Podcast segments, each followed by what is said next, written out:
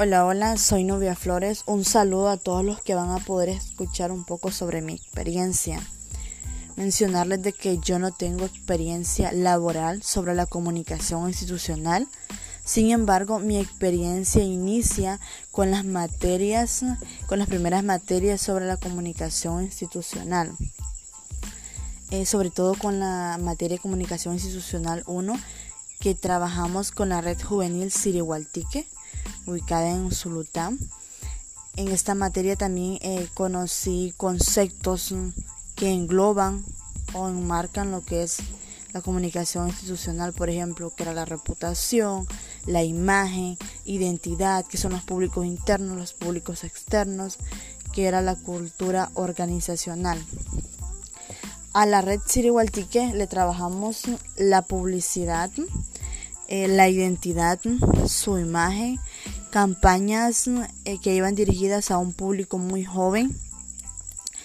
El enfoque de las campañas eran sobre todo concientizar a estos mismos para que hagan un mejor uso de los, de los recursos naturales.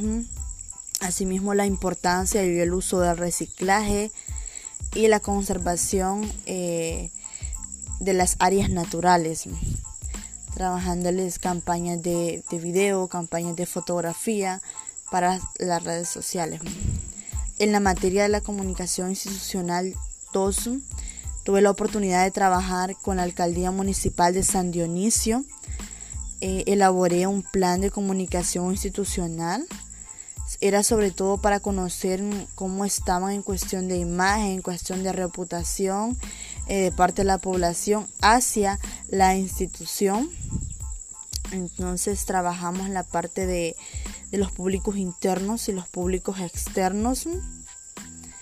Eh, también trabajamos junto con los empleados para conocer qué también era su clima organizacional dentro de la alcaldía. Asimismo, eh, por último, tuve la oportunidad de volver a trabajar en esa alcaldía un segundo plan de comunicación institucional pero este ya era parte de mi proceso de horas sociales. Este plan sí fue de comunicación institucional, pero era enfocado a mejorar y a realzar la imagen eh, política del candidato que para, para el próximo año serían las elecciones para alcaldes y diputados. En este caso, eh, nos dirigimos a perfeccionar la imagen política del candidato con mucha anticipación, eh, recolectando imágenes, fotografía, textos para redes sociales para mejorar su imagen. Asimismo, análisis de parte de la población sobre el trabajo que había realizado la alcaldía en beneficio de ellos. Esta ha sido mi corta y pequeña experiencia sobre la comunicación institucional.